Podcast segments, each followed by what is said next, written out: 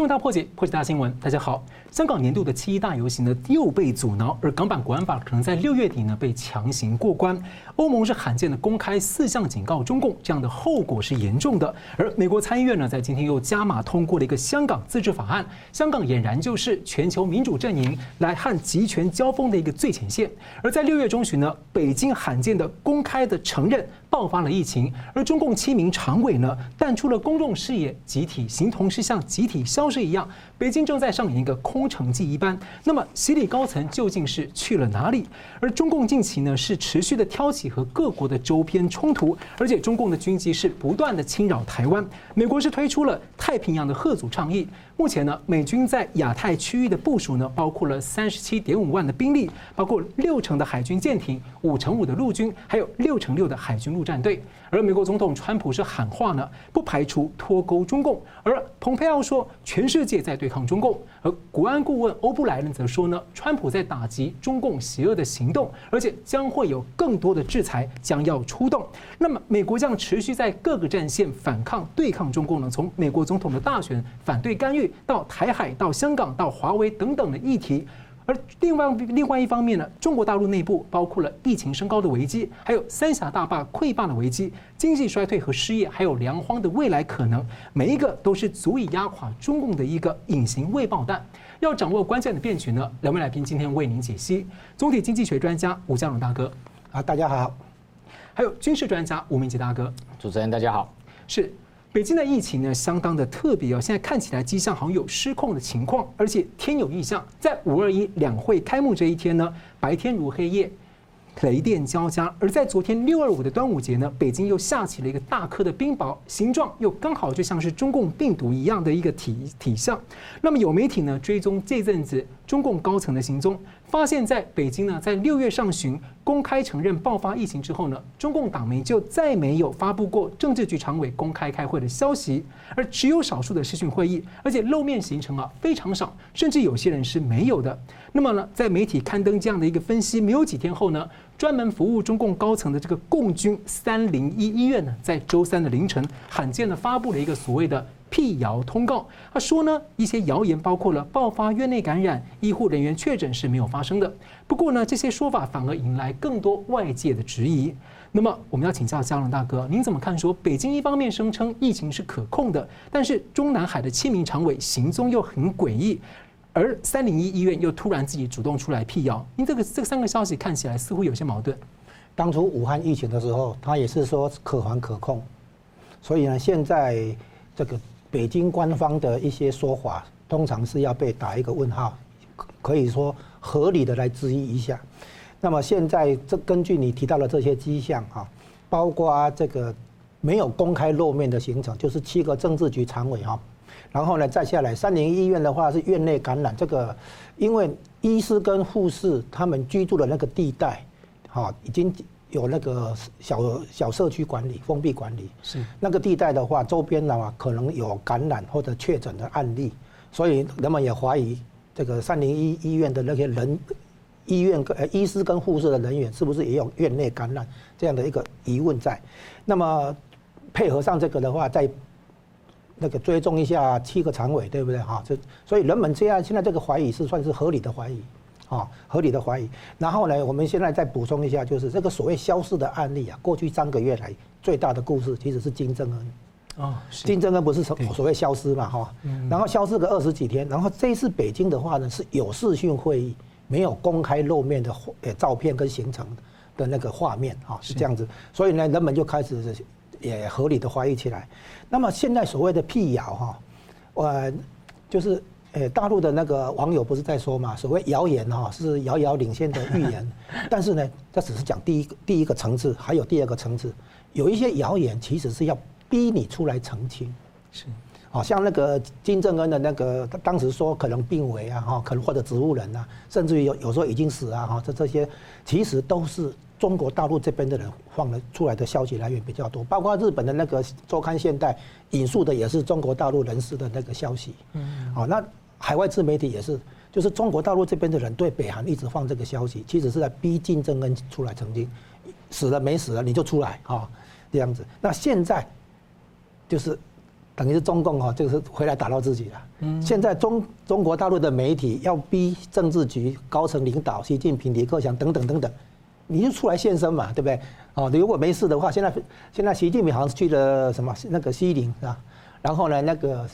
哎汪洋好像去了新疆啊。最奇怪的就是赵乐际，他到现在从六月承认之后，到现在都没有任何的消息。那就是有可能说啊，假设他感染。那么政治局当然不方便跟他一起开会嘛，就干脆就散到各地去，也都也是在那个他那个避避险了哈。那么所以呢，我们现在看出来哈，现在媒整个媒体再继续质疑下去的话，它的一个直接的作用，已经不是说那个谣言就是遥遥领先的预言了，而是要逼你出来现身，逼你出来澄清。哦，那最近的话，习近平跟李克强分别有跟欧洲那边做视讯会议。是。那视讯会议还呃习呃习近平的身后好像还有王沪宁的那个影子这样子。那问题是这些都不能解决问题，都不能那个让人们释怀。是。所以最后的结果你还是得现身。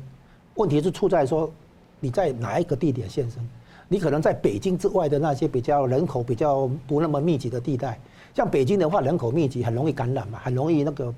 尤其是无症状感染，这个可能性很大。是，哎，所以呢，我们观察北京的那个问题的话，很可能这个内部的确就叫什么？他们说病毒现在是认祖归宗，因为中共病毒来回到中共的高层去了哈。所以现在看起来，我们只能继续观察他什么时候开始公开露面啊，给给照片、给画面等等，然后呢，来来逼他出来澄清。北京呢，现在是在唱空城计，但另一方面呢，中共的这个国防啊是。中共的这个对外的这个扩张其实并没有停下来，像中共军机呢，现在是持续的密集在侵扰台湾的防空识别区，而且潜舰呢逼临日本，被日本发现。而美军最近呢是积极的在台湾周边反制啊，像包括了在菲律宾海的双航母演习，还有美日最近的联合的空军演习，还有海军演习。值得关注的是，美军最近的飞机呢，包括侦察机还有反潜机，在台湾的周边，还有到东沙巴士海峡等等一带呢，持续的执行反潜的任务，也让人家好奇说到。底在水面之下有什么样的角力在发生？那彭博社呢？最近刊文说，长期来看，摆荡的一个台湾海峡的局势啊，恐怕会增加开战的风险，会让美国和中共的关系呢折磨式的降到冰点。而台湾是美中的关键，呼吁美国不应该持续，还用一个词汇叫做。不应该持续摇摆不定的支持台湾。请教明杰大哥，目前这样的情势，台海发生军事冲突的可能多高？那再加上几个综合的因素来考量，包括北京的这个等于是中央的疫情，还有七常委的行踪跟他们彼此的牵制，再来就是美军已经摆出那么强大的吓阻力了。你觉得可能性有多高？美中呃双方在台海周边，不管是海上、空中的这个相互对峙的状况，的确在六月中旬以后哈，我观察是有升温的这个迹象。那特别是六月十呃六月十六号之后哈，那六月十六号之后，特别是这个解放军的军机连续四天哈，那这在过去来讲呃，因为共机这个出海进行所谓远航训练，那不管是逼近台湾空域或者是绕台，从二零一五年到现在，所有这个相关的频率跟次数哈，最多是连续两天哈，那这次连续四天，当然它表示它的强度是提升的啊。那同样的，呃，基本上美军的回应就是，只要有共机出现，同一天一定也会有美机啊，在不同就台湾的这个南面的巴士海峡，一一个可能在西南，一个在东南，哈，相互我相信是呃有一个呃长距离、远距离相互这个监控的一个味道。那这个时间点非常特别，就是说，特别是我们看到六月十七号，美中又在这个外交，他的外交高层又在夏威夷举行会谈。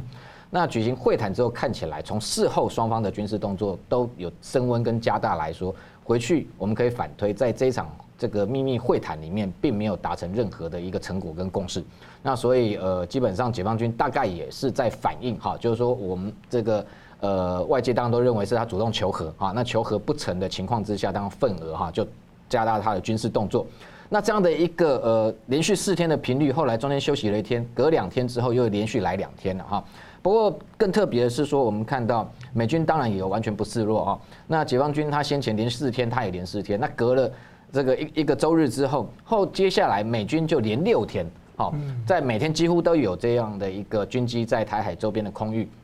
这样的一个动作，我相信双方彼此都也在试探。那呃，不管解放军他要把这样的一个动作常态化也好，但是美军他也要展现说，我在这个地方的兵力可能都比你强大，我可以持续来，要打持久战、消耗战，我并不怕你。好，这是第一个。第二个就是说，我们在观察，特别是呃昨天前天啊，就是说二四从二四二五这两天哈，美军的军机在台湾的东南的这个空域哈，它的架次哈突然急剧升高。那特别是像这二十五号呃二十四号这一天哈。有两架的 P 八 A 的反潜机，加一架 P 三 C 的反潜机，另外有一架 KC 一三五空中加油机，还有一架 RC 一三五的电侦机。那这样的呃一个组成跟编队，基本上呃三架反潜机，而且它飞的距离非常的接近，而且在台湾的南面的这一个空域哈，在那里不断的一个盘旋啊。那这个外界当然认为说，为什么在这个地方这个加大它的一个反潜的侦测？那莫非水下有中共的潜舰？那我个人研判，我觉得这个机会，呃，这个呃，水下有潜老共的潜舰的这个几率的确是不小啊。那所以他做这样的一个。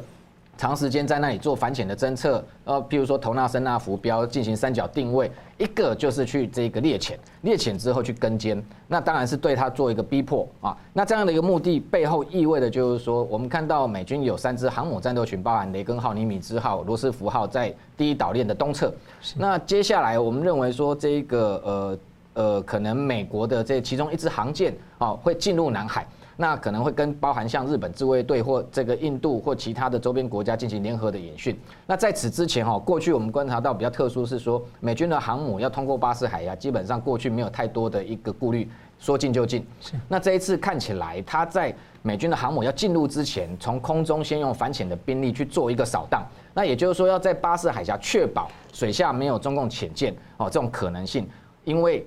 美军也有提高这个警觉，认为说解解放军在这个地方部署潜舰，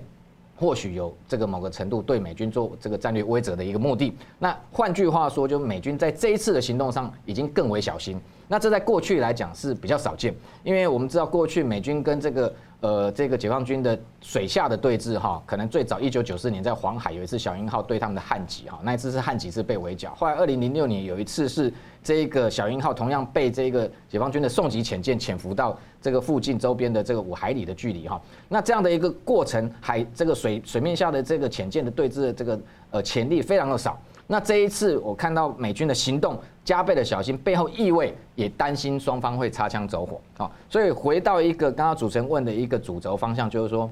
双方的兵力，不管海海上跟空中的兵力，接下来持续应该还是会频繁的出现在台海周边的海空域，但是。彼此在于防备上，或者是说这一个呃，对于对方可能会出手做一些军事上的动作，恐怕会更为小心。而这样的一个背后的这个这个意涵，就表示双方的这个军事在战术上的对峙，事实上是已经提升。非常感谢高明吉大哥特别提出了一个点，他认为这样的一个反潜的过程，有可能是意味着航空母舰将会穿越巴士海峡，而就在台湾的南端。我们休息一下，马上回来。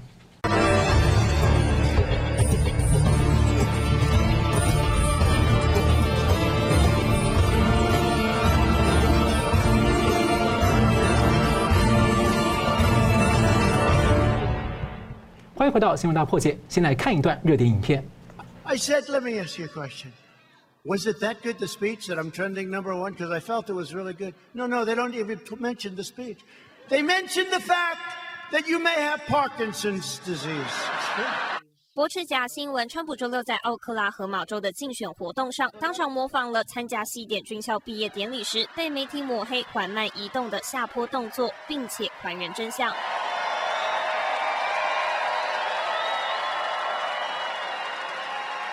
And then we finally reached almost the end.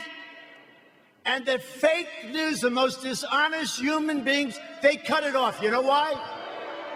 Because when I was 10 feet short, I said, General, I'm sorry, I'm and I ran down the rest, right? I look very handsome. That. 正如川普所言，就在快到地面时，他看似无恙的用利落的步伐跳离斜坡，避免滑倒。而这个画面却被部分媒体省略了。同一天被大肆报道的，还有川普无法用单手喝水的姿势。不过，回顾西点军校毕业典礼这天，除了将近三十分钟的演讲，川普还在艳阳底下一一与毕业生举手敬礼无数次，长达了一个小时。They said you couldn't lift your hand up to your mouth with water. I said, I just saluted 600 times like this. And this was before I saluted. So what's the problem? 川普解释手颤抖的原因，是因为他只想用水浸润一下嘴唇，并且小心地避免沾到他的领带。在造势活动上，他也拿出水杯示范了当下的情形。And I look down on my tie, because I've done it. I've taken water,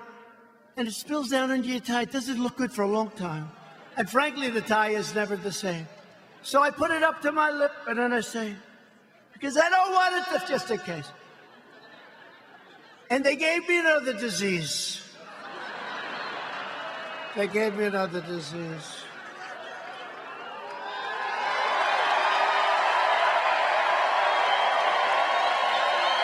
川普在示范完后，霸气地将水杯扔到一旁，幽默回应媒体的抹黑，也让现场的支持者一阵叫好，不断回以笑声与掌声。新唐人亚太电视唐杰安整理报道。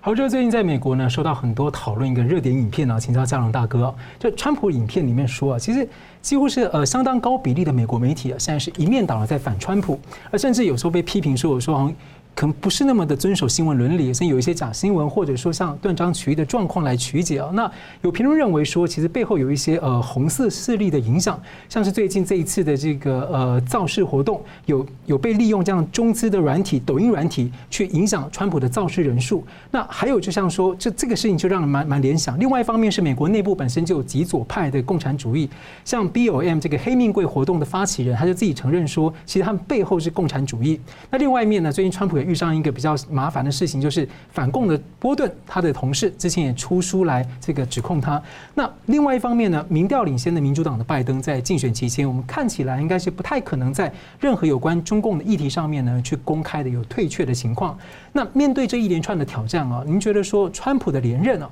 手上还有哪些优势或机会来证明自己连任？这个连任的问题啊，现在是六月底。然后呢，七月、八月两党召开全国代表大会来完成提名的程序，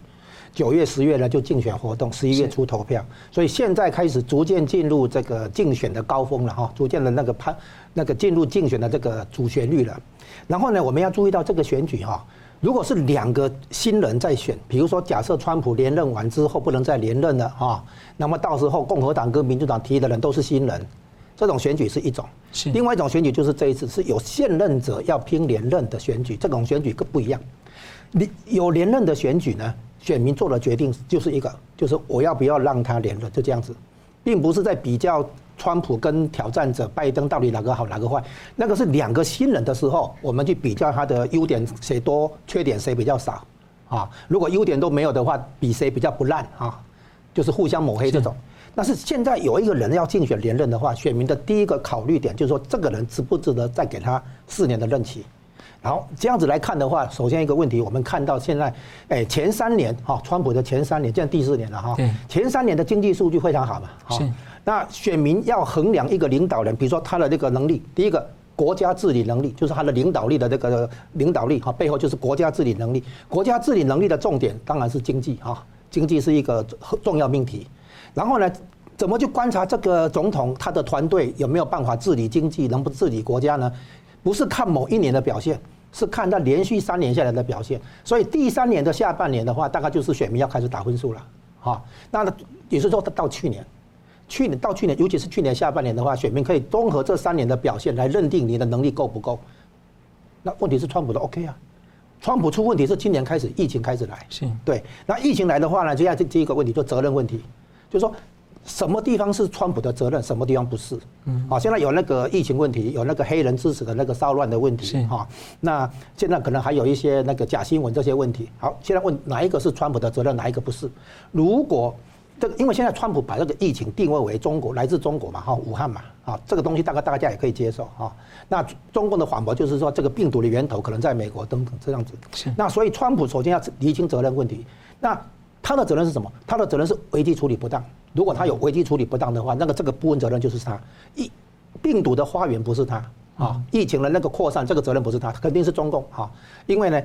那个川普本来是叫他隐瞒疫情嘛，现在也不讲这个了，干脆讲什么？你明明知道你有武汉有疫情，你在国内让他封城封省，可是你让武汉人出国，是，然后呢，比如说哪怕只不是五十万人，哪怕是六万人，对不对？那个散播出去，所以你是每。病毒的扩散，你有责任嘛？中共有责任嘛？嗯，那当然，后来川普的那个反应稍微一开始稍微慢了一点，没有错。他后来赶快砍掉大西洋上面的欧洲跟美国航班，对不对？哈，他开始做很多那个。因为他其实算是各个国家里面算很早对中共封关的。哎，相比于欧洲了哈，对，说就是说他可能稍微慢了一点，因为我们台湾很早就做台湾这超前部署了，对。然后呢，他稍微慢一点。那美国的行情呢，是在二月二十四号那一天才开始，所有股市跳空大跌，开始面对啊，可能是比较。严重的比预先想象的严重的疫情，所以呢，川普如果能够证明他的危机处理已经 OK，至少没有说什么不及格哈，那么疫情造的那个责任在中共，不不在他，好，这是第一点。第二点呢，他设定议题，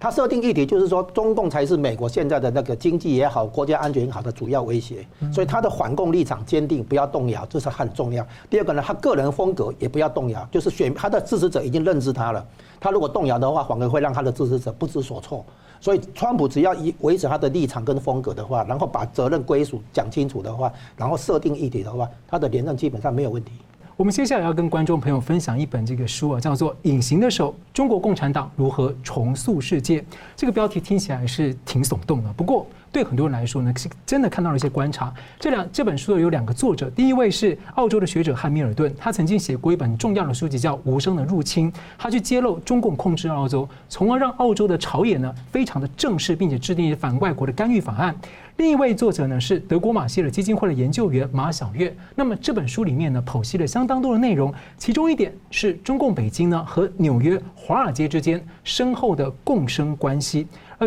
并且呢，这个利益关系呢，北京借由华尔街的这些大亨老板去影响华盛顿华府白宫的决策，并且呢，去深耕华尔街，来确保中共的在美国和世界的一些影响力。不过呢，川普的反共政策呢，包括了取可能威胁要取消香港的这个特殊地位待遇，以及保留跟中共脱钩的选项等等，还有华为等等议题呢，可能都势必会产到了，或是一些影响到了华尔街跟中共。千丝万缕、很长期累积投资的这些关系，那面临美国十一月的总统大选，看起来中共显然是不会袖手旁观了。那请教嘉龙哥，有没有所谓黑川势力？那如果有的话，类似表现看起来，如果这些表现可以对应得上的话，似乎也是走向极端。那如果从华尔街这个议题跟视角来切入的话，怎么解析这个现象？你谈到的现象叫做红色渗透，嗯，然后红色渗透的一个重要的那个地方就叫深耕华尔街，中共在深耕华尔街。那这个有一个历史背景，就这个其实不是习近平这个时代才有，那个江泽民、胡锦涛时代就已经在做这些事情了哈。就是说中共那个深耕华尔街，跟华尔街建立紧密的关系，就跟 WTO 之前就和相相合。哎，然后呢，那个就是说有有种利益共共享的问题。那我先讲一个历历史背景是这样：邓小平去跟美国建交的时候，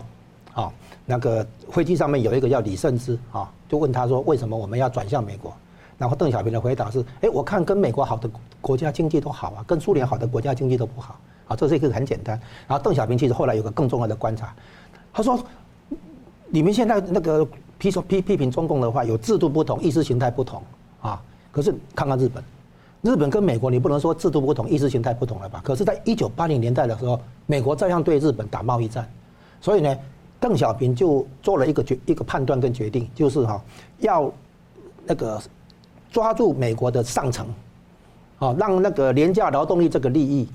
被华尔街金融界啊，被美国企业家哈这些资本家们能够共享，然后在美国内部培养出亲中的声音跟势力，来为中共。那个讲话帮中共讲话，我们俗称为亲中派或者拥抱熊猫派，是对。你会看到有这种名称说法，这是因为邓小平时代就已经看到这一点。嗯，因为你我们现在中共的体制跟美国当然是资本主义、共产主义或社会主义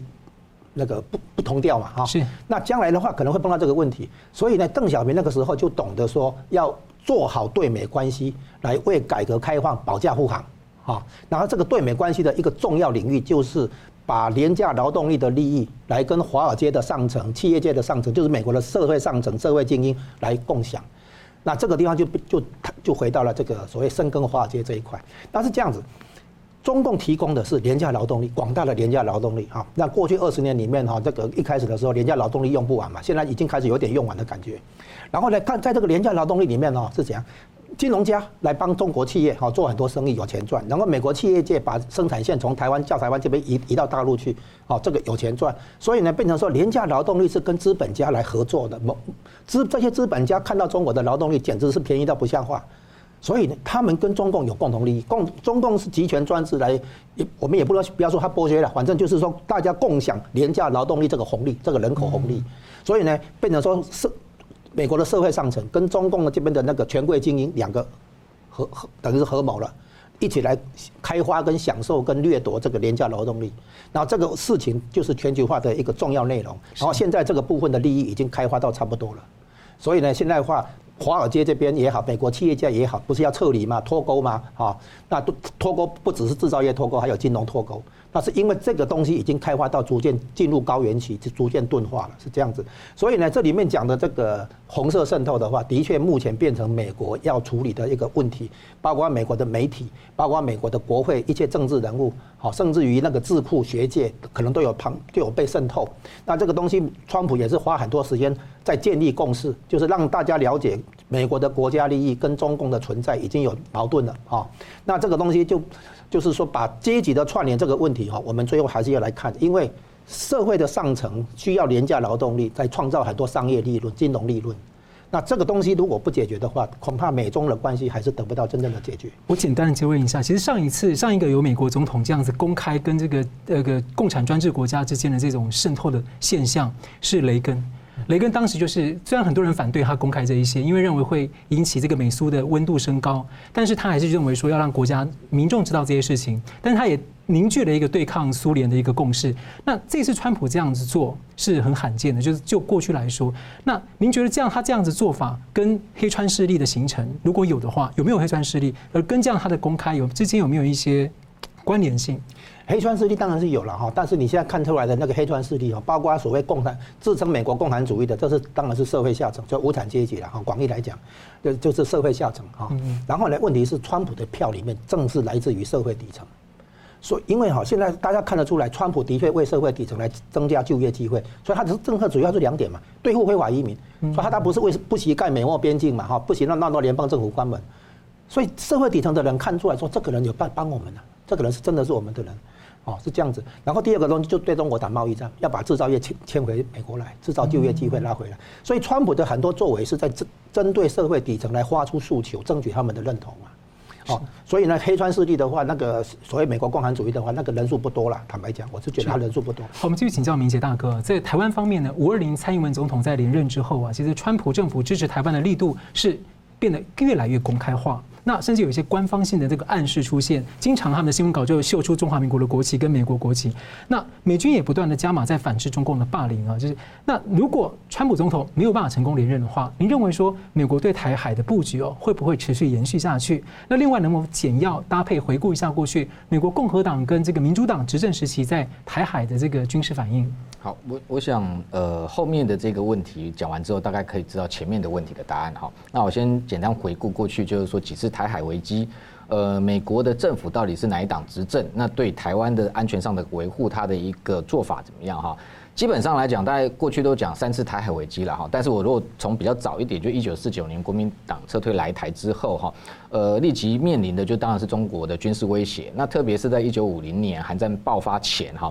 那我们知道那时候的美国总统是杜鲁门，他是民主党。那杜鲁门那时候本来他的一个东亚的一个战略，他本来是想要他有一个新月型的防御圈。那那时候本来他想要只有确保好南韩跟日本。本来台湾跟菲律宾哦是打算抛弃的，那本来一度是这样做，但是因为韩战爆发，韩战爆发你就知道这国际情势这个瞬息万变之后，也会影响到美国这个华府的决策，所以那时候立即六月就这个下令派遣第七舰队哦，这个来台海巡弋，所以你看这个做法是一百八十度的转变，好，那这样的一个状况，你看他那时候是民主党的总统，好，那再来就是说第一次真正列为第一次台海危机，一九五四年那时候，包含一江山岛哈大陈岛撤退九三炮战那时候，那个时间点当然是。就是共和党的这个艾森豪执政，那那时候共和党呃艾森豪他那时候一九五四年事实上跟台湾还签了这个共同防御协定啊，那当然更进一步强化台湾的一个这个安全防卫。那到了这个一九五八年的时候，金门炮战，那时候也还是艾森豪执政，那那更不要讲，甚至那时候这个直接就排这直接就进驻这种战术性的屠牛式的飞弹核武到台台湾的台南基地，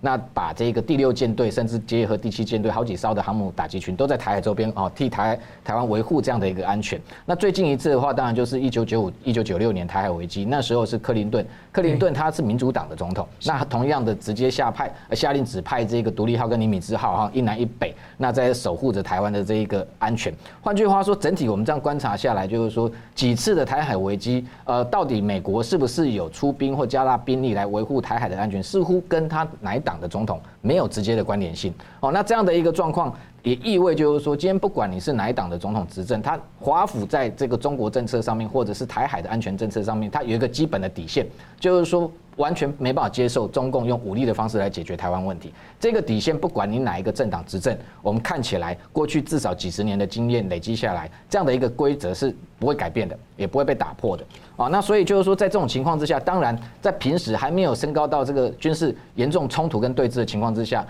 也许共和党执政或民主党执政，他在对北京的政策上面会亲疏有别啊。那当然亲疏有别，有这个有两个这个关键因素，一个是国际的环境，另外一个是国内的一个政情。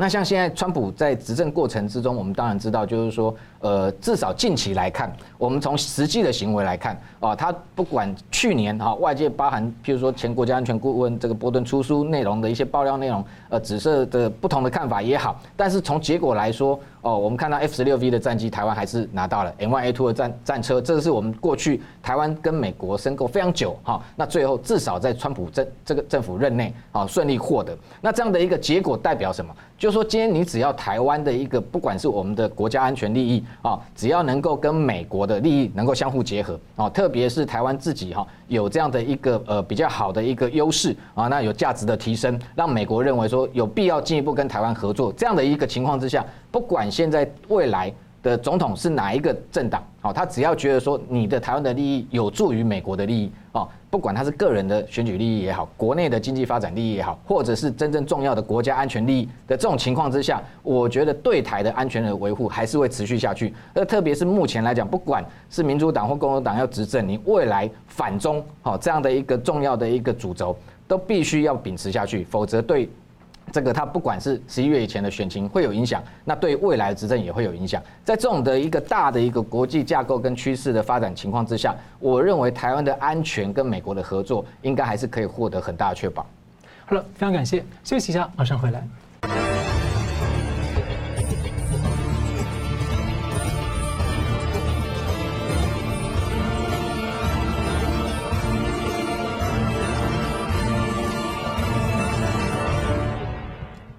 欢迎回到新闻大破解，我们来关注呢，中共所面临的一个周边的冲突当中，另一个很重要的对象就是印度。那么中印边境呢，六月份的冲突之后呢，有消息说，印度的港口呢扣留来自中国大陆的进口商品，受影响的包括了苹果、思科、Dell 还有福特等美国企业的产品，还有还有台湾红海旗下的在大陆的富士康。那么本周一呢，中共和印度呢举行了在死亡冲突之后的第一场。军长级的谈判，那么在会议上，印度提出了至少七条的强硬要求，也表明印度做好了这个要开启，就是做好了全面战争的准备。他也不再遵循过去的承诺，说不用热兵器、锋利冷兵器这样的协定。不过呢，中共方面的外交辞令的说法是。中印双方都同意要推动事态降温。请教明杰大哥，印度已经放话说，我准备好要全面战争了，那要求中共撤回。你认为现在这样语调比较低调的北京有可能撤回吗？我认为中印双方目前都还是在进入一个边打边谈的阶段啊。那至于说全面性的呃立即性的提高冲突点，呃，我觉得可能还会有待观察。不过这样的一个边打边谈的状况，到底是会降温还升温哈？目前来看，呃，升温的迹象还是存在，特别是双方虽然有已经进行军长级的会谈啊，那不过印度方面提出的条件，我们在观察，包含譬如说，他要求这一个要从班公湖哈中共的这个边界啊的这个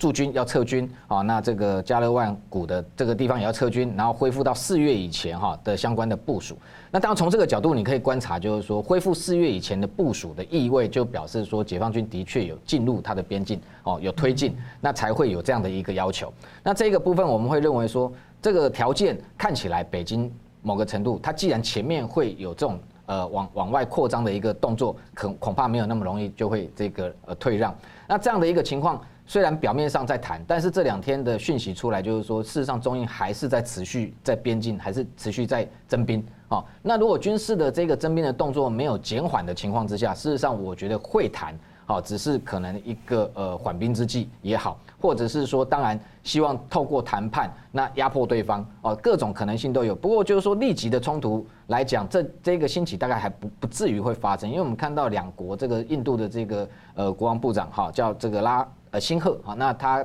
这个到俄罗斯去参加六月二十四他的阅兵典礼，结果这个中共的国防部长这一个呃这个魏凤和也去，好，那如果要开战，双方的国防部长都不在，我相信也不太可能哈。要真的要备战的时候，他们应该会在自己的位置上面。但是双方透过这样的不管谈判也好，那到俄罗斯一个最重要的当然是拉拢俄罗斯啊。那因为俄罗斯对印度的一个军事的不管军军售也好，或者这各方面的支持来讲，我们在长期观察，它要比。对中国哈来的要要深入，那特别譬如说，我举一个例子就好，苏凯三十的战机同样俄罗斯卖给中国也卖给这个印度，但是它是授权给印度国造，等于整个技术给他哈，所以这个印度的是苏凯三十 MKI，那这个中国获得的是苏凯三十 MKK 空用版的，或者苏凯三十 MK Two 这种海用版的，但是也不过一百架，而且是整整架卖给他，技术不给他，所以你看到这一个解放军后来才会自己又山寨出所谓歼十六这样的一个机种出来。他想拿到俄罗斯的技术，但是俄罗斯当然这个还是特别的防备他，因为他跟他还是有边境的问题。但是他相较于俄罗斯跟印度来讲，印度对他来讲没有毫无威胁，而且跟印度加大盟友的关系，某个程度就可以钳制中国啊。所以我们看到他们第一个阶段在打这种所谓的外交战、联盟战，好，先把这个周边的态势给固守好。那下一阶段如果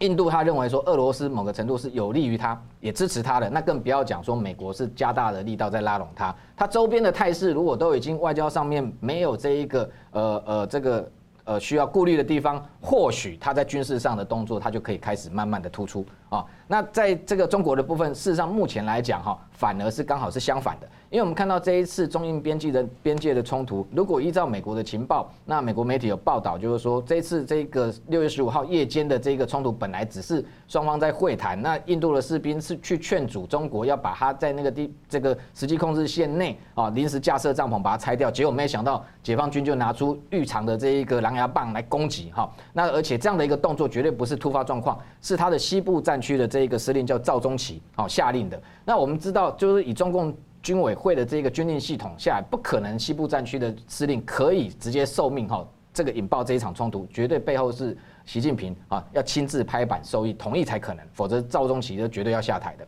那这种情况之下，我们就不不能排除说。这个习近平恐怕是因为内部的一个政权压力也好，我们过去知道说，过去像一九六二年的这个中印边界战争，也是因为毛毛泽东受到内部政局的压力，或者是譬如说因为大跃进造成的大饥荒哦，各种这个内外交迫情况之下，他必须要找一个出口，那转移这样的一个注意，所以选来选去，东面他面对美军的压力，事实上他东面都要跟美军要一决死战的话，他的海空兵力目前完全没有办法啊，可以这个占得优势，但是在西南方。他知道印度的地面兵力还是解放军他的一个比较强项的部分，那再加上那个边界的地方，事实上很难引爆大规模战争。如果有的话，是有限战争的哈。那借由这样的方式，就如同这个中共他们很多的官媒讲说，教训印度一下。那这样一个军事的动作展现之后，对于他认为可能有助于他内部政权的稳固也好，或者对外同时对美美国也好、日本周边的国家进行一个心理上的一个威慑。所以这样的一个由中共主动来这一个挑。起这样的一个冲突的可能性，我相信是成分是比较高。那如果以是是让这样呃这样的一个战略走向的话，那未来也不排除，这个习近平内部在遭受到同样更大压力的情况之下，他还是会做类似啊在中印边界做军事挑衅的动作。不过有一个比较有趣的是，中共历史上这样的一个边这个边境的冲突，其实事实上后来他可能都对领土没有很强烈的坚持。对，你看到一九六二年那一次，他虽然表面上。呃，好像是打赢了，对不对哈？这是赢了面这个面子，但实际上还是失了理理智，因为特别中印那个边界那个地方，它这个补给线很长。那再加上那时候中共他自己内部的政权更加的不稳，在那种情况之下，他马上就撤军，所以后来这相关的争议领土还是被印度方面给占领。所以同样的，我们就会观察他到底做这一个军事的挑衅动作，到底背后是真正的军事意涵，他要占领这些争议的边界，还是他只是要这个谋求政治上啊内部的一个情绪宣泄？我们最后请两位来宾呢各用一分钟来总结。我们先请佳龙大哥，可以谈一下这个，特别是这个国安法香港的情势部分。香港呢，跟台湾呢，其实都一样，面对一个问题，就是我们强调一个价值问题，叫做人权、自由、好民主、法治，我们俗称普世价值。然后呢，以香港为例的话，香港它中共是镇压香港；以台湾为例的话，台中共要武统台湾。那么台湾跟香港在证明给全球华人看的，就是这些所谓的价值、普世价值，一样适适合于中国人的社会。所以呢。这个在中国的社会走得通，所以呢，我们不要再去相信共产党宣讲的那一套，说民主啦、自由啦、人权啦，啊，不适合中国，没有这回事。是，呃，针对我觉得现在的台海情势哈，简单补充就是说，我们台湾现在目前的确我们看得出来，在这个美中这双方的军事的斗争啊的一个最前线，那这是一个现实哈，我觉得这个呃是没有办法逃避的。那只是说，在这样的一个现实环境里面，台湾要谋求的是如何在这个我们为了台湾自己国家安全哈的一个角度，去让台湾的利益最大化啊。在这种情况之下，当然台湾也因为这样子，所以我们的战略价值同时同样的也提升啊。所以有人在认为这个不用这个负面的这个角度去思考说，哎，台湾不过是美中双方的棋子哈。但是我们要。这个了解就重要的棋子哈，双方都会这个争取哈。那在这种情况之下，你不要这个过去啊，如果说美中都不重视你的情况之下，反而你会变成一个棋子，好会被边缘化。那这种情况之下，我们要利用这样的一个局势哈，去谋求让我们台湾有一个最大的一个安安全保障。那当然最后我们台湾的国防安全还是要靠自己哈。那有这个美国的友邦来协助，当然是最好。那这种情况之下，我们如果说能够获得一个有利的群势，譬如说对我来讲，这个最具体的，我们能够这个美国出售台湾一个。更好的一些相关的武器装备，那由我们自己台湾来做自这个最好的自我防卫。那么这样的一个呃动作来说，对北京来说，呃，可能要比美国哈呃短时间或者是近期因为双方的一个冲突啊，在台海做的一些加大军事的动作哈，要来的对北京有更大的吓阻力量。好，非常感谢两位来宾今天的精辟的分析，还有观众朋友的参与。新闻大破解，关键二零二零，下次再见。